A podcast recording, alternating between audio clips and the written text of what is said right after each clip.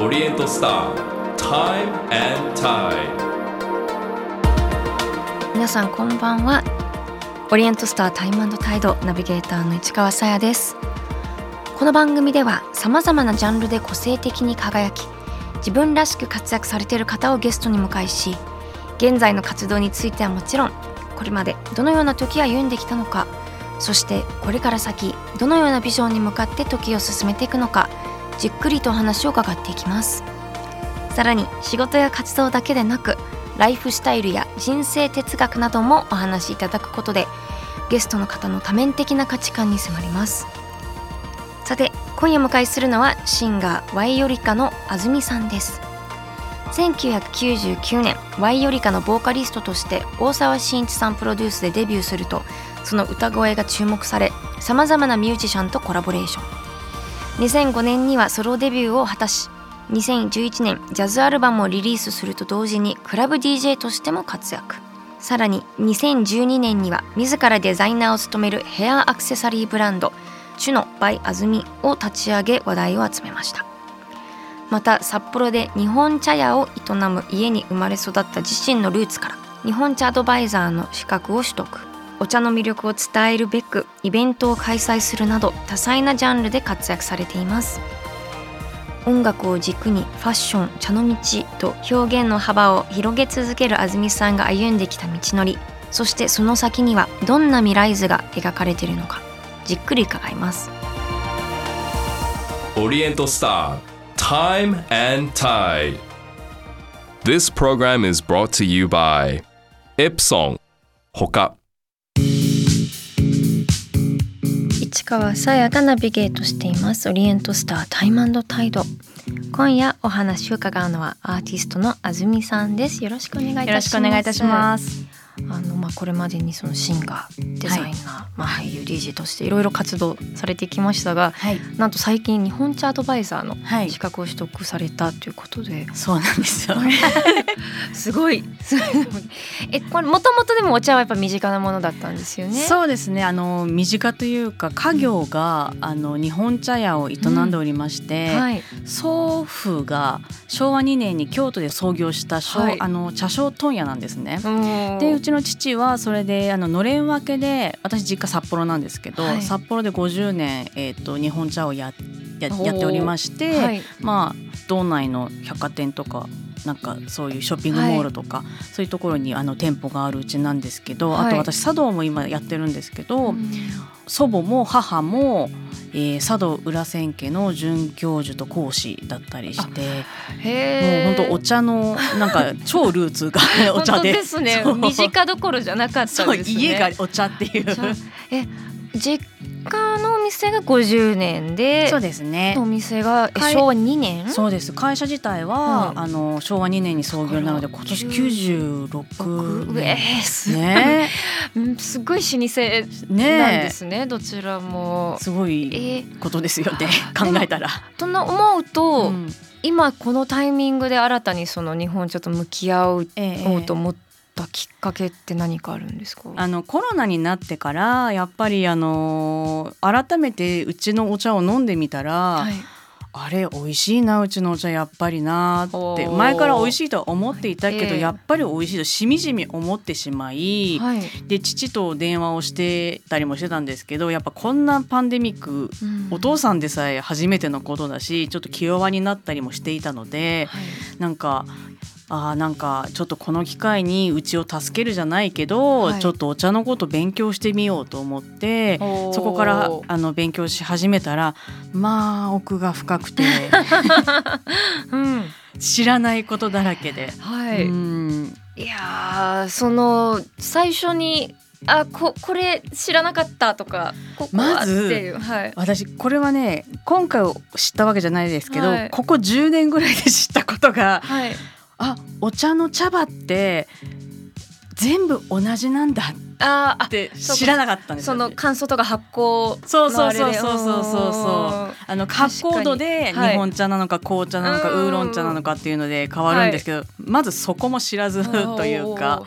初歩的なそういうところも知らないし、あとお茶の入れ方温度とか時間とかで味が全く変わるし、成分も変わるっていう成分も変わります。そういうこともありますし、まず日本茶アドバイザーの資格を取るで試験を受けるんですけど、またさらに上に日本茶インストラクターってあるんですけどあそうなんですね。それはえぐいぐらい難しいのでワインソムリエぐらい多分難しいのでちょっと一回アドバイザーとアドバイザー 勉強し始めたんですけど、まあ、科学もあるし栽培法とかもあるし歴史もあるし。確かに歴史すごそう。ねもう受験勉強でしたね。産地とかによっての差もあ全然違います、うん、色味も違うし、うん。えご実家がそので作ってらっしゃるお茶は、はい、どうどういう感じのものとか傾向とかなんか、まあ、うちは基本的にあの小売なので、うん、全国のお茶を扱ってはいるんですけど、はい、あとうちの系列の茶畑は宮崎の方にはあるんですがあのうちの特徴としては、はい、北海道で初めて深蒸し煎茶、うん、それまで多分全然ポピュラーではなかった深蒸し茶というものを北海道で出したのがうちが初めて。ってお父さんは言ってるんですけど。じゃあ本当だ。え今そのいろいろねお茶に関することをされてる、っていうことなんですけど、その中でもその茶の音はい、というイベント、茶の音ですね。茶の音はい、茶の音と書いて茶の音です。茶の音は、これはどのようなイベントなんでしょうか？えっ、とこれはあの去年から始めた私のイベントなんですけど。はいやっぱり日本茶ってあの日本文化自体ちょっと低迷しているというか、うん、日本茶文化もちょっと低迷していて、えーと、とお抹茶とペットボトル以外はやっぱり消費量がどんどん低迷してるんですね。そうなんだ、はい、なんか輸出は増えてるみたいなイメージは。抹茶はすごい増えてます。でも、うん、そっか国内でのしかも抹茶じゃない、うん、お煎茶はどんどん飲む方も減ってるし飲むのはやっぱりみんなペットボトルになっちゃうし、まあ、手軽ですからね。ね、そういうこともあって低迷しているので、はい、やっぱあのー高齢化しているというか、はい、飲ま、飲まれる方も、はい、それがあるので私にちょっとできることってなんだろうなと思ったらその音楽ずっと私が音楽をやってきたっていうのもあるので音楽とお茶の融合のことが今後やっていきたいと思ってで普段お茶を茶葉から飲まないような方にもお茶の美味しさを伝えていけるようなイベントにしたくて、はい、まあ、私がライブをやったりライブの MC でお茶のことをちょっと話したり。でお茶のカクテルを作ったり美味しいんですよ。めちゃめちゃ美味しい。でそれも作ったりとか玉露の水出しであの緑茶杯みたいなの作ったりとかあとライブがライブ終了後、はい、本当はアンコールなのに、うん、アンコールは、うん、安住が立てたお抹茶っていうね。すごい。でせっかくちょっとね日本茶アドバイザーの安住さんがいらっしゃるので、はい、ちょっと新茶の季節ということで、はい、私もちょっと今目の前にあ,、はい、るんですけど。先ほどうちの新茶をお渡ししました。そのあすごいすごいなんか風格がありますね。今目の前に。パッケージがな、ちょっと難癖つけたいんだよな。そういや でも老舗感があってすごい。全然え素敵。あで鹿児島なんだ。はいそうですね。一番最初は結構鹿児島からの新茶が多いですね。そ,、うん、それはもうあったか最初に日が当たるからっていう、うん、えー、面白いな。じゃ70度80度でぐらいで入れ,、えー、入れていただけたらいいなと思います。そうすると、はい、多分うまみも強く渋みもちょっと感じられると思うので、はい、温度低ければ低いほどあの渋みが少なくなるというか渋み成分があんまり出ないんですね。お茶って成分がすごくあの熱ければ熱いほどすぐ溶け出してしまうので、はいはい、時間をかけてゆっくりぬるくあの入れたらうま、みと甘みがすごく強くて渋みがあのないお茶ができるっていう感じです。なるほど。なんかい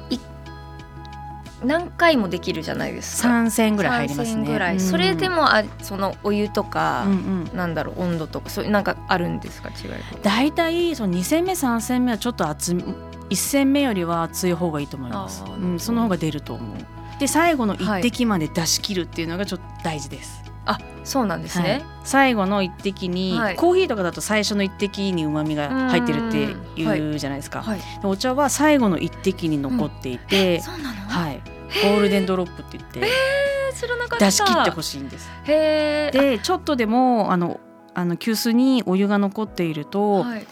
そこに雑味とか苦味成分が溶け出してしまうので2戦目からちょっと渋みが強くなってしまう場合があるから、はい、できればもう本当出し切ってほしいでも振りすぎずみたいな。へえ全然知りませんでした。はい、私もなんか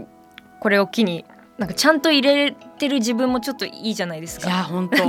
そういう人でいたいじゃないですか。いいすね、そうそうそう。いやあの人の入れるお茶美味しいんだよねって ちょっといいですよね。言われたい。そうそうそう。ですね。Time and Tide. 81.3 J-Wave オリエントスター Time and Tide.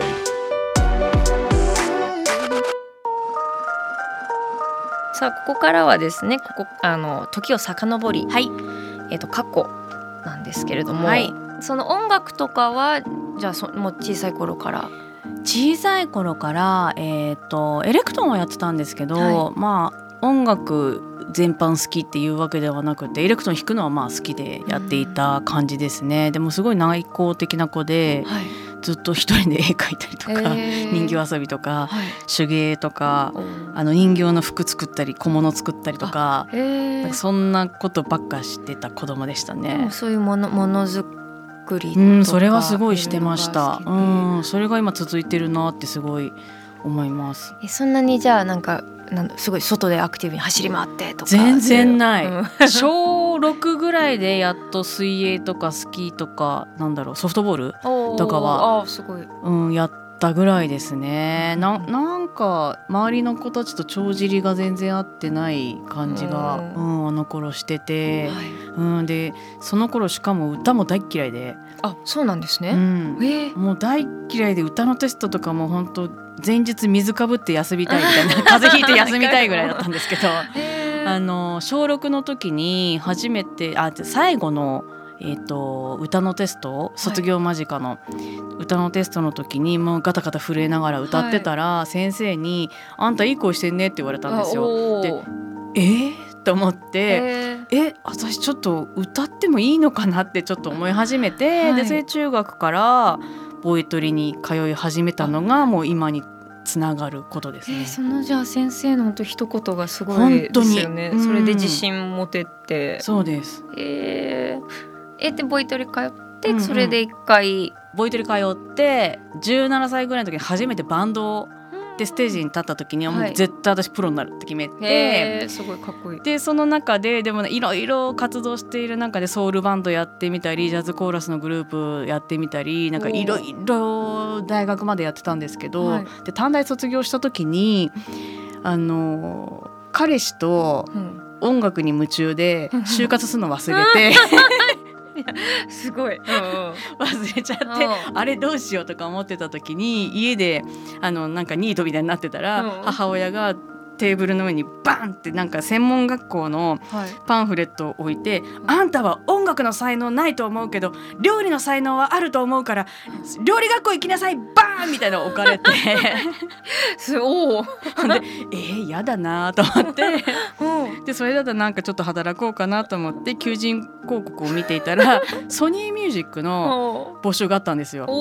営業営業事務とか営業とかの。そそっちそう、ね、はい、それでそれに応募したというか応募したら受かっちゃって、うんうん、ずっと営業やってたんです私。そうだったんですね。で営業やってる中で、まあ、私が音楽やってることなんか狭い札幌市内ですから、はい、すぐバレてそのソニーの新人発掘の方に声かけていただいて。はいあのまあ、あのオーディション出ろ出ろ出ろみたいになったんですけど、はい、なんかオーディションも受かっちゃって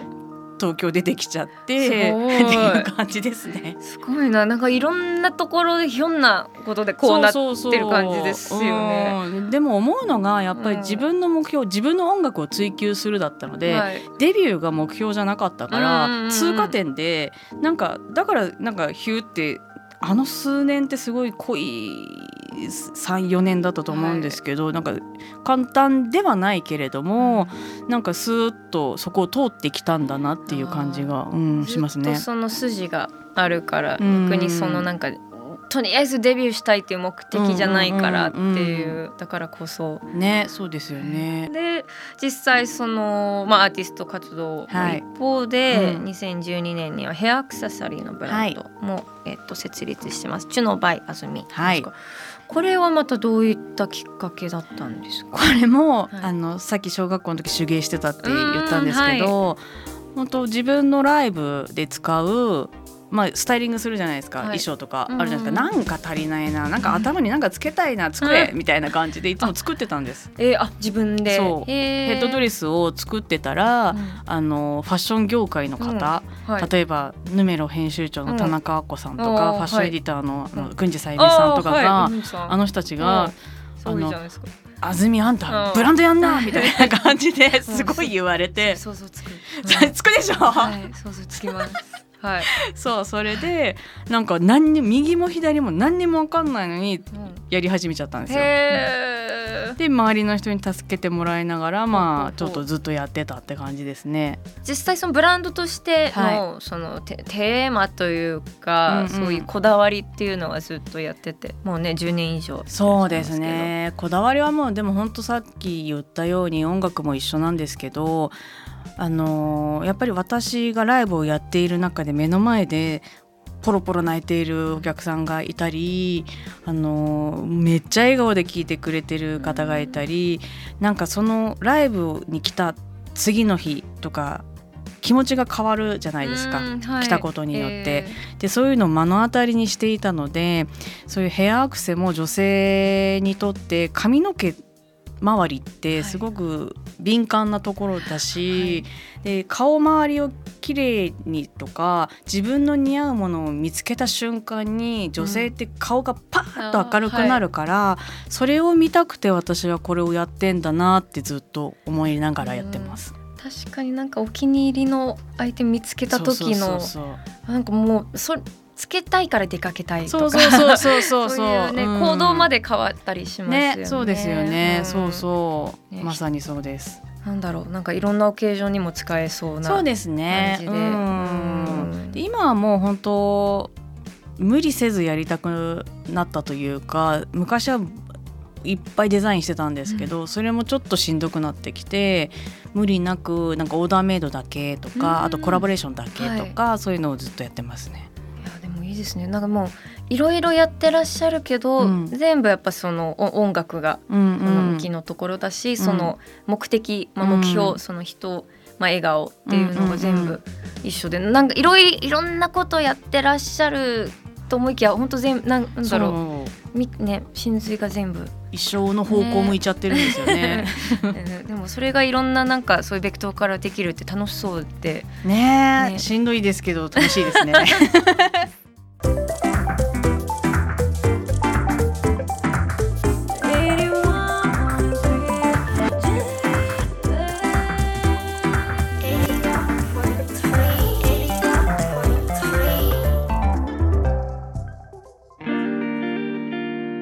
川さやがナビゲートしています。オリエントスタータイムタイド。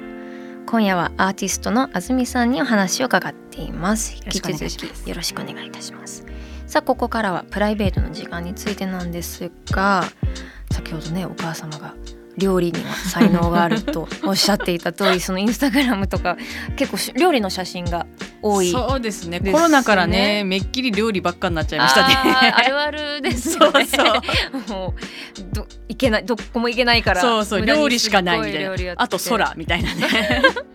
でもなんかカレーが多いのそうですね、あのカレーはもう本当カレー歴何十年だろうな。二十何年なんですけど、はい、本当カレーは昔から地元があの札幌なので、はい、スープカレーの走りの頃から私いたんですよその頃。でそれもあってあの最初のしょあのカレー体験が衝撃だったのでそこからずっとカレーが続いているっていう人生なんですけども。えかそうスープカレー創世期っていつ頃そんなあれはねななんか最近なんですね割と30年ぐらい前なんでしょうね。一番初めにできたお店の時とかは、まあのさすがに知らないんですけど三十何年前だと思いますよ。へえスープカレー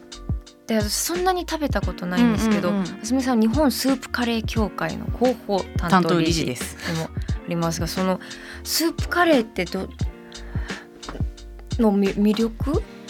そうですね。もうカレー全般にいるけど、うん、まあ、スープカレーに特化するのであれば、はい、あの北海道発祥なので、うん、やっぱり汁文化ラーメンしかりって寒いしあったかいもんみたいな汁文化が根付いているんだろうなっていうのとはい、で大抵のスープカレーは鶏の足1本ゴロって入ってるんですね、ですごく柔らかい煮込んだあの鶏の足1本と、はい、あとゴロゴロ野菜がいっぱい入ってるんです、はい、あのスタンダードなスープカレーって本当鶏人参じゃがいもピーマンみたいな感じで今ちょっといろいろいろあるけれども、うん、そのやっぱ野菜の美味しさが格別だなってやっぱり地元帰って食べると思います。えー、あだからそういうちょんちゃんまあ、カレーって全部美味しいけど、うん、野菜味わうっていうイメージはないけど、うん、スープカレーだと野菜かもしれないなって最近思いますね。本当カレーってカレーの話したらそうなん食べたくなりますよね。食べたくなるんですよね。81.3 J-Wave Time waits for no one. オリエントスター Time and Tide さあ市川さやがナビゲートしています。オリエントスタータイムタイド。今夜はアーティストの安住さんをお迎えしています。これまで現在過去そしてプライベートについてお話を伺ってきましたがここからは未来です。さあまあ今後のご予定という意味で未来いかがでしょう、はい今後のご予定はですね、はい、なんと来年25周年を迎えるんですよ。おめでとうございます。いやびっくり。25周年。それに向けて、はい、なんかしなきゃなって今思ってるところです。そうですよ。うん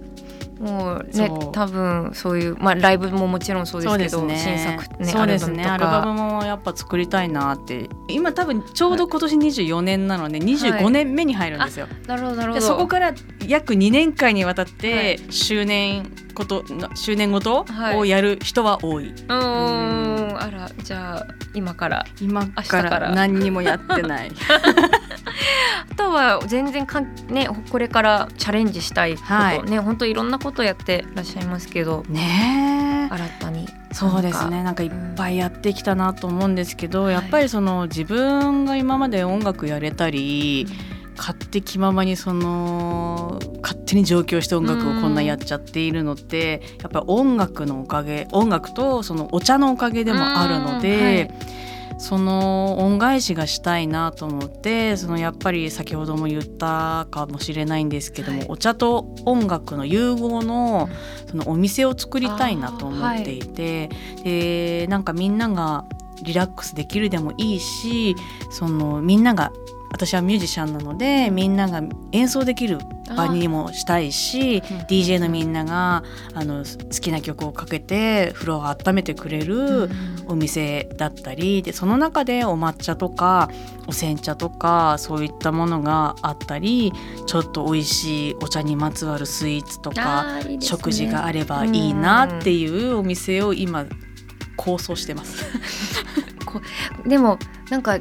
インバウンド需要もすごい。やそうそう。ですよね。だからね焦ってんの早くしなきゃと思って。そうね今確かに今オープンしてたらすごいことに ね確かになってそうだけど。えー、でもお茶カクテルとかもねそう、ね、すごい出したらでもどうですかね。いろいろねこうやってもう来年25周年で表現者としてこうやって、はい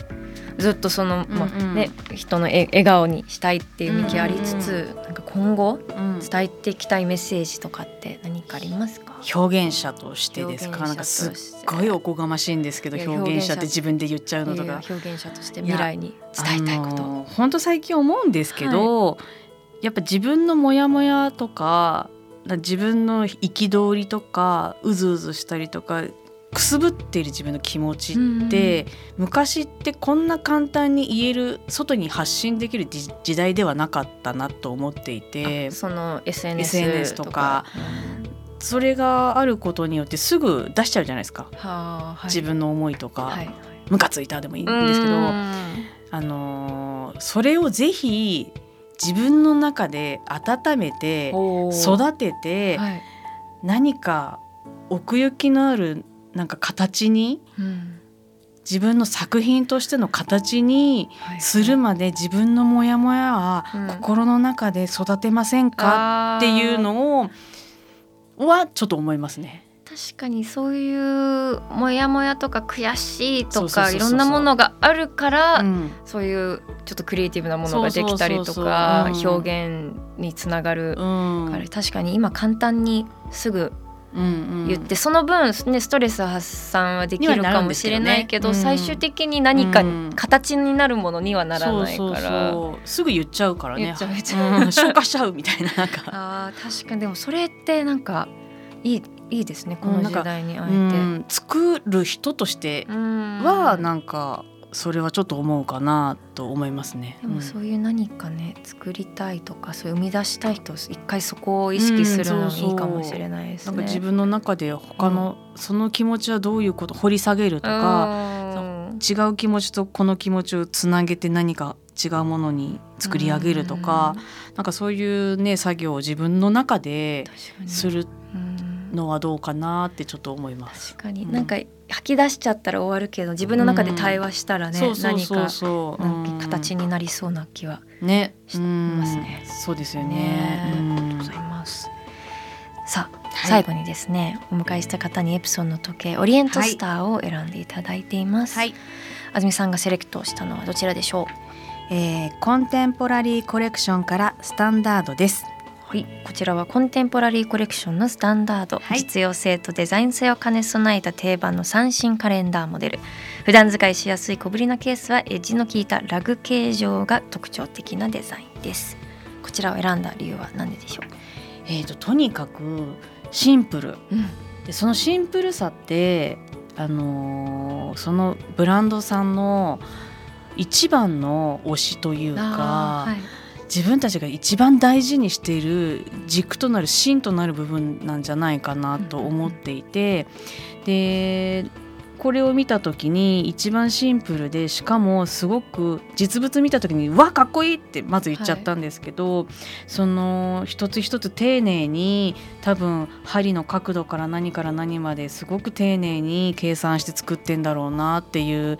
感じもしましたし、うん、あとなんかフォルムが美しい。はい、それをすごく感じた時計でした。真髄を感じる時計ですね。なんか無駄とかいろいろそぎ落として、そうそう。本当にこだわってるものが残っているっていう、ね、人ってやっぱ乗せちゃいたくなるから。乗せたいです そうそう、うん、でもなんか大事なものがすごいわか、ね、一目でわかる時計かもしれないですね。ねそう思いました、うん、さあ本日安住さんにお話しいただいた内容は番組ホームページにアップしています。ぜひご覧くださいオリエントスタータイムタイド。今夜のゲストはアーティストの安住さんでした。ありがとうございました。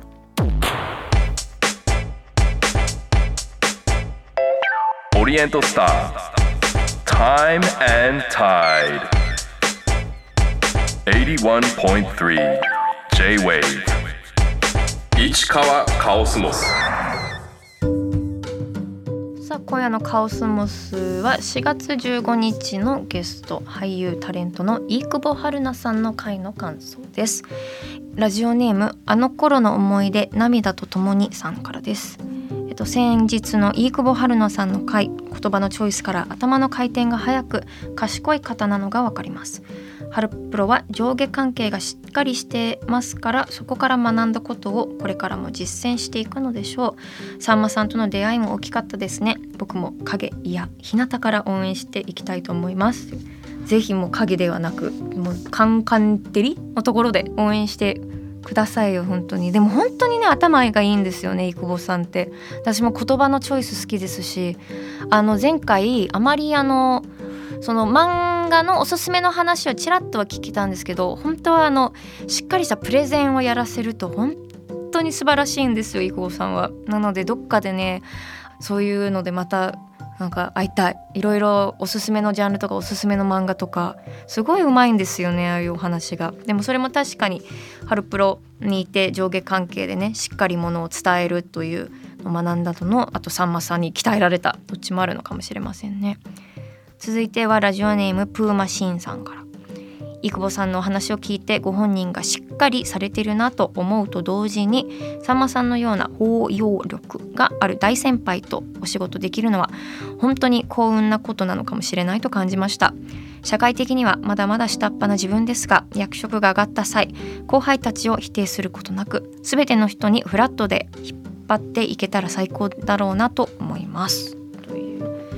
そうねやっぱり伊久保さんの話を通してそういう組織での中の振る舞い方あと自分らしさを見つけ方っていろいろ別にねハロプロとかモーニング娘。とアイドル関係なく考えるきっかけに私もなりましたね。あのでもそういうあの全然あんまりその先輩っていうものが私個人いあんまりなはっきりいなくて職業柄とやってきたその内容柄。だからちょっとそうやって可愛がってもらうっていうのがあんまないから寂しいと思ってたんですけどそうねプーマシーンさんがおっしゃる通り後輩を作ればいいのねそういう時。こうやってきてその自分がいつか引っ張っていく側になればそういう仲間ができるってそういう話じゃないのか、まあ、でも私もすごくあの飯久保さんの話を聞いてなんかそういう上下関係の中での、まあ、自分らしさっていうのを考えるきっかけでしたね。さあそしてこのポッドキャストではこのカオスモスがロングバージョンになっています。市川が皆さんからいただいたお題についてゴニョゴニョもごもごとお話ししていきます。さて今回はですねリスナーの方からお題をいただきました。ラジオネーム H さんからです。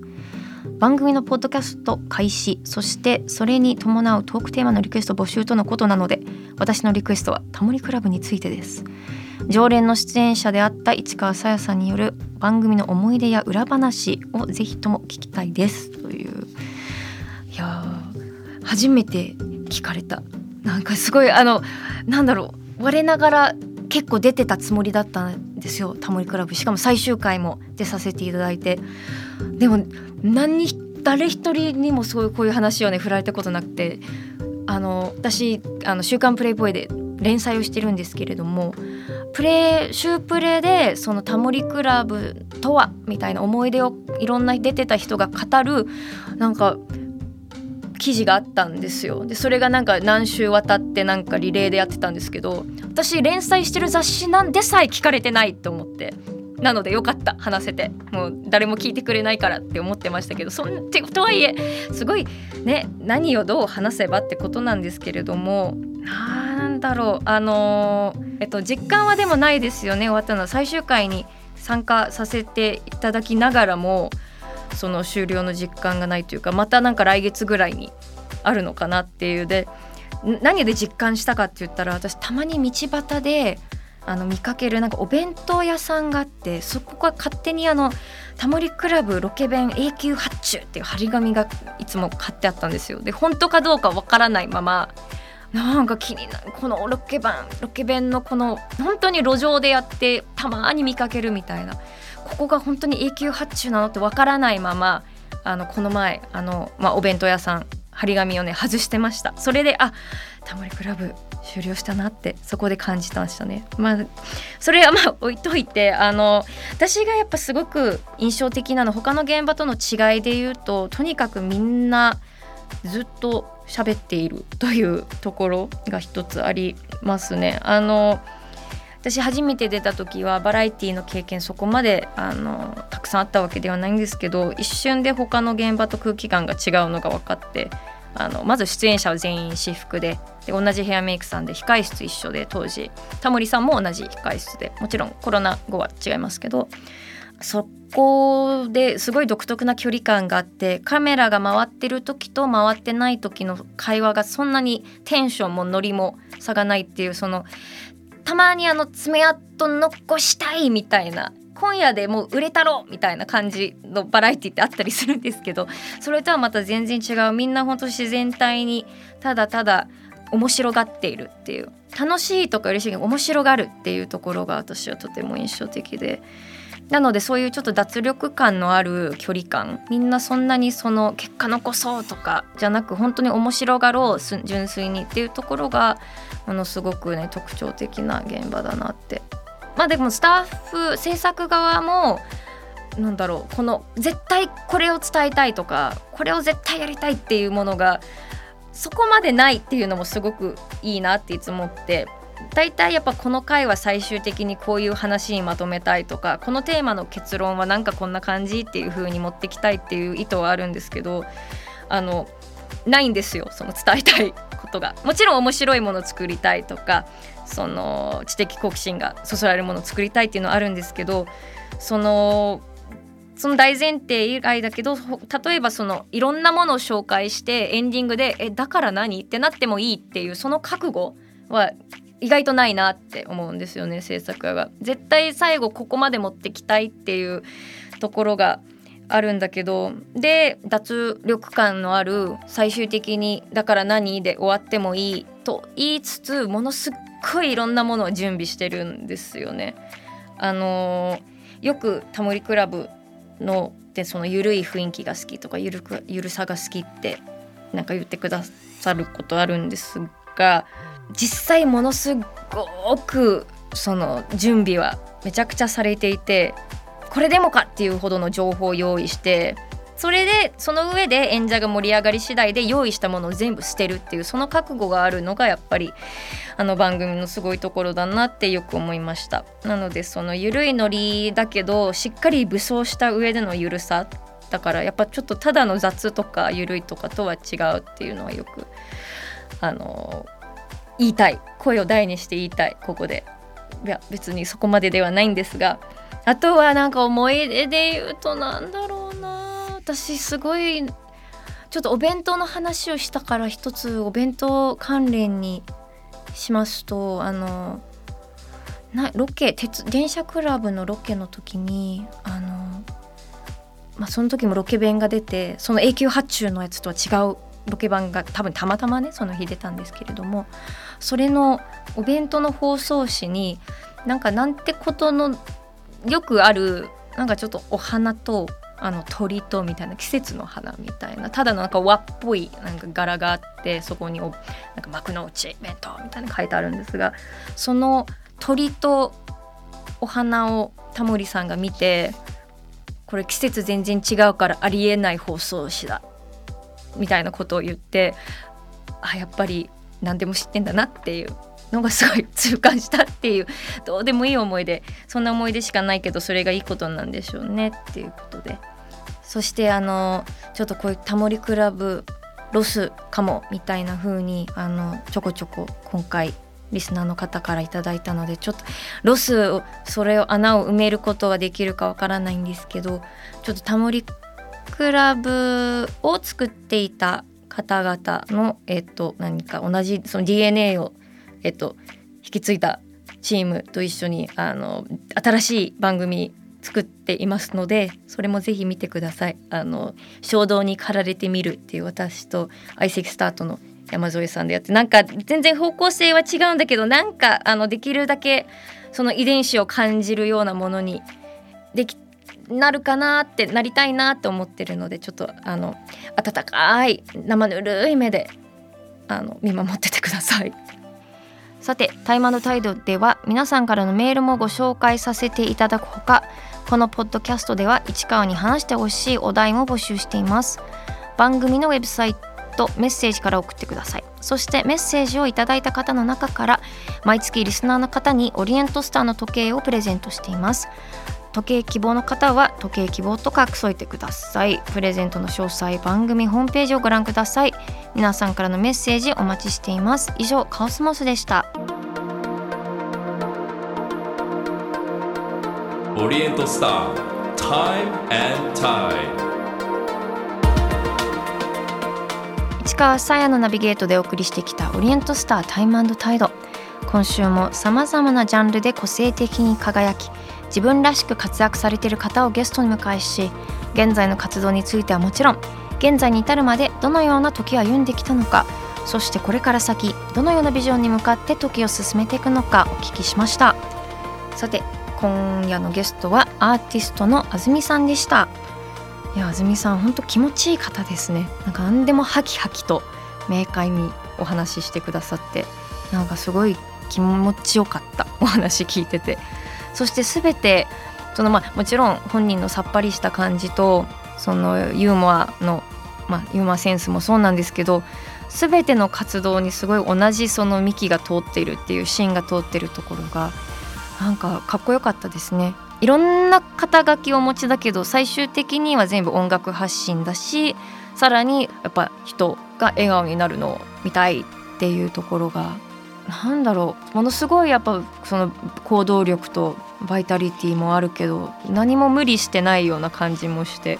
すごいお話ししててとってもなんかこっちがすごいすっきりするような感じで。そしてお茶いただきましたのでちょっと今夜いっぱい入れてしかもカレーも作ってしたいなと思いました。さて次回のゲストは日本文学研究者のロバート・キャンベルさんです。近世近代日本文学の専門家として幅広く活動されているキャンベルさん。日本の文化に触れることになったきっかけから現在取り組まれてらっしゃることそして未来へ向けてのメッセージ伺います。それではまた来週土曜日夜9時にお会いしましょう。ここまでの相手は市川さやでした。